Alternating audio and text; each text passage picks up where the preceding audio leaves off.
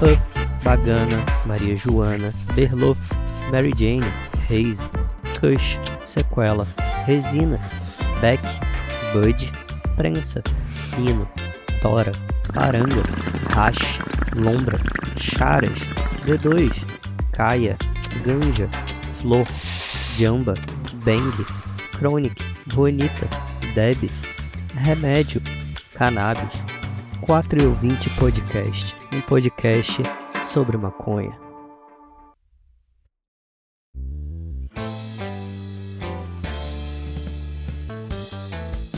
Fala galera, beleza? Aqui quem fala é o Kiefer. Venho trazer hoje para vocês mais um episódio do podcast 4 e 20. E hoje eu quero falar de um assunto diferente. É, eu quero falar sobre o cânhamo. Mas, Kiefer, o que, que é o cânhamo? Gente, eu vou explicar para vocês. O cânhamo, ele é um nome que se dá ao cultivo de uma espécie da cannabis sativa, que tem uma concentração de THC, que é o composto psicoativo da cannabis, menor do que 0,3%. E o vegetal dele pode ser usado para fabricar vários produtos, entre eles o tecido. E por que, que eu vou falar do cânhamo? O cânhamo, ele tem muitas aplicações na indústria. Não só na indústria farmacêutica, na indústria da saúde, como na indústria alimentícia, é, construção, papelaria e tudo mais. É, a fibra do cânhamo ela tem um potencial gigante para a produção de tecidos. Porém, isso dependeria muito da, do avanço nas legislações para poder permitir o cultivo da cannabis para estimular a produção e principalmente os investimentos.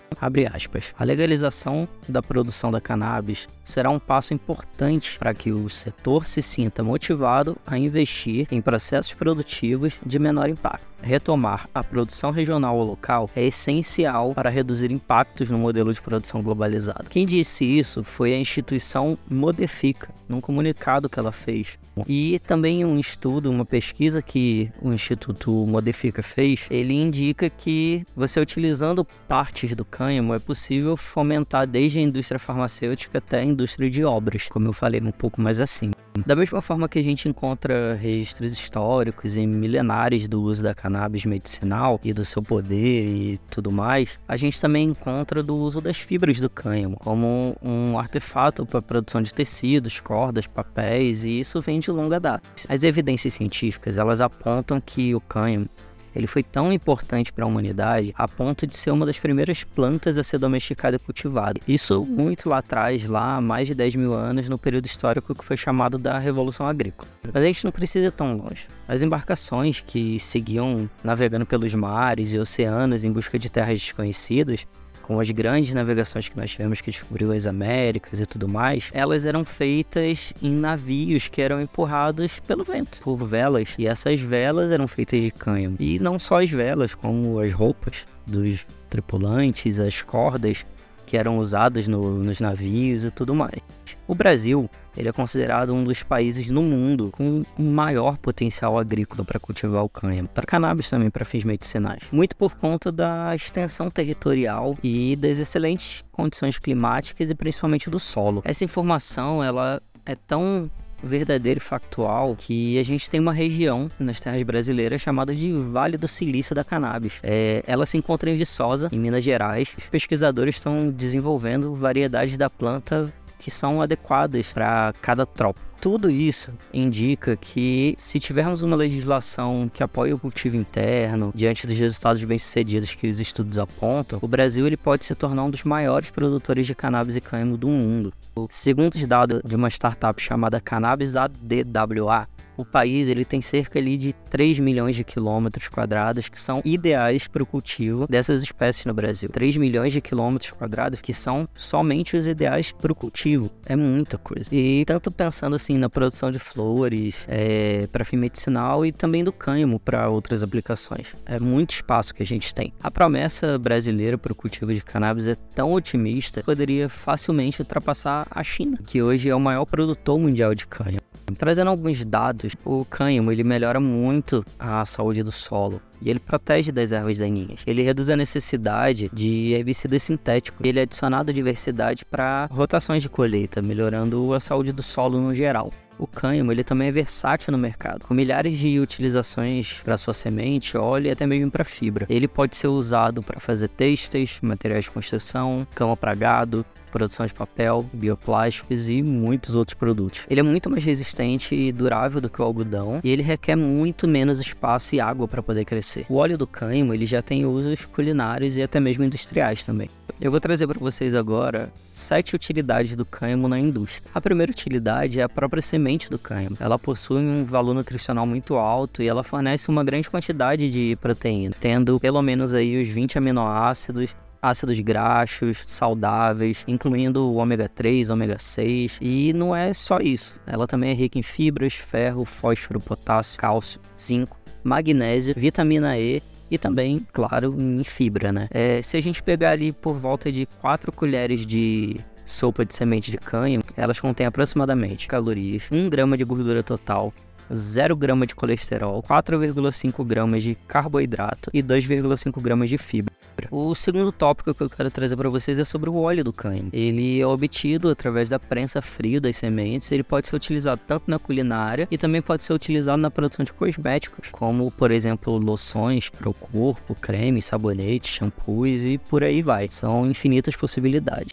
O terceiro ponto seria o tecido do cânhamo. A fibra do cânhamo ela pode ser usada de todas as formas pela indústria têxtil, é, na produção de roupas, cordas, tapetes. Ela pode também ser utilizada junto com algodão, com a seda e com outras fibras. Ela não precisa ser utilizada sozinha. Torna muito versátil e reciclável também. Além disso, o cânhamo ele necessita de um terço da água que o plantio de algodão precisa. Então ele reduz o consumo de água. O quarto ponto seria o papel feito da fibra do cânhamo. A fibra do cânhamo ela produz um papel muito resistente, muito mais resistente do que a maioria dos que nós encontramos hoje. E por ele não necessitar de um uso intensivo de produtos químicos, ele utiliza um método muito mais correto ecologicamente. Ele pode ser colhido 10 vezes mais rápido do que o eucalipto, que consome menos água, é, e também ele preserva outras espécies de vegetais, que a madeira é transformada em celulose. O quinto ponto seria para materiais de construção civil. As próprias fibras do cânhamo elas podem ser utilizadas para a fabricação de tijolos e materiais análogos ao concreto, é, o que abre possibilidade para uma construção ecológica sustentável. Esses materiais eles têm como principais benefícios servirem como isolamento, porque eles são à prova de fogo, auxiliam na captura de carbono e são resistentes ao mofo e às pragas. Eles podem também ter as sobras do tronco trituradas e com a aplicação de uma certa resina podem produzir chapas de madeirite, que são parecidas com MDF, para divisão de ambiente. Tem como vantagem ser isolante térmico, acústico e de umidade. O sexto ponto seria a descontaminação do solo. Já tem muitas comprovações, já existem muitas comprovações que o cânhamo ele absorve radiação e metais pesados do solo, incluindo chumbo, arsênio, zinco e até mesmo cádmio. Ele já é utilizado em Chernobyl, para vocês terem ideia, para descontaminação nuclear, que é até difícil da gente imaginar o poder dele para ser usado em Chernobyl para descontaminação nuclear.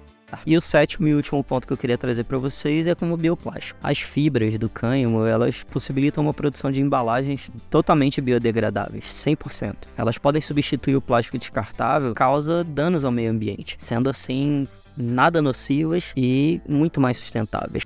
Trazendo essas informações, eu quero trazer agora para vocês alguns números sobre o mercado da cannabis. Atualmente, somente 40 países no mundo autorizam a cannabis medicinal e aproximadamente 62,7 bilhões de dólares é o tamanho do mercado medicinal. 4 milhões de brasileiros, mais ou menos, que podem ser beneficiados com esses remédios. E se for trazer para a realidade mais ainda do Brasil, somente 0,2% dos médicos brasileiros escrevem a cannabis para o paciente. O, que traz a nossa reflexão, o que, o que faz a gente ver que, na verdade, a desinformação e o preconceito que são as principais travas e entraves para o desenvolvimento do setor cannabis. Então, fazendo um resumo de tudo isso que eu falei, a gente pode chegar à conclusão de que o cânhamo e a cannabis, eles são revolucionários, é, como já diria Planet Hemp, a planta revolucionária só não vê quem não enxerga, e a gente tem muitas possibilidades para trabalhar com ela.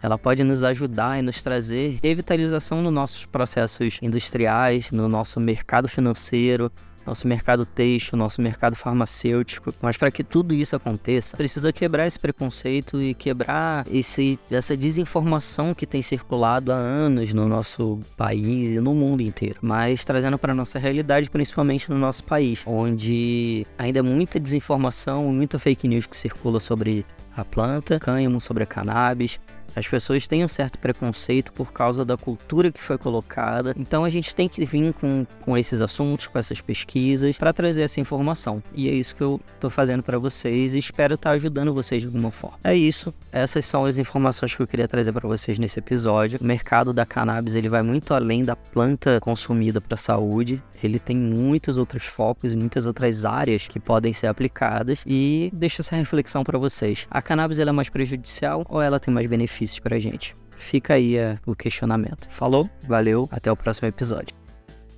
Atenção! Esse conteúdo se destina à educação sobre drogas e redução de danos para usuários, com a liberdade de expressá-lo, amparado pelo Supremo Tribunal Federal, no julgamento da ADPF 187.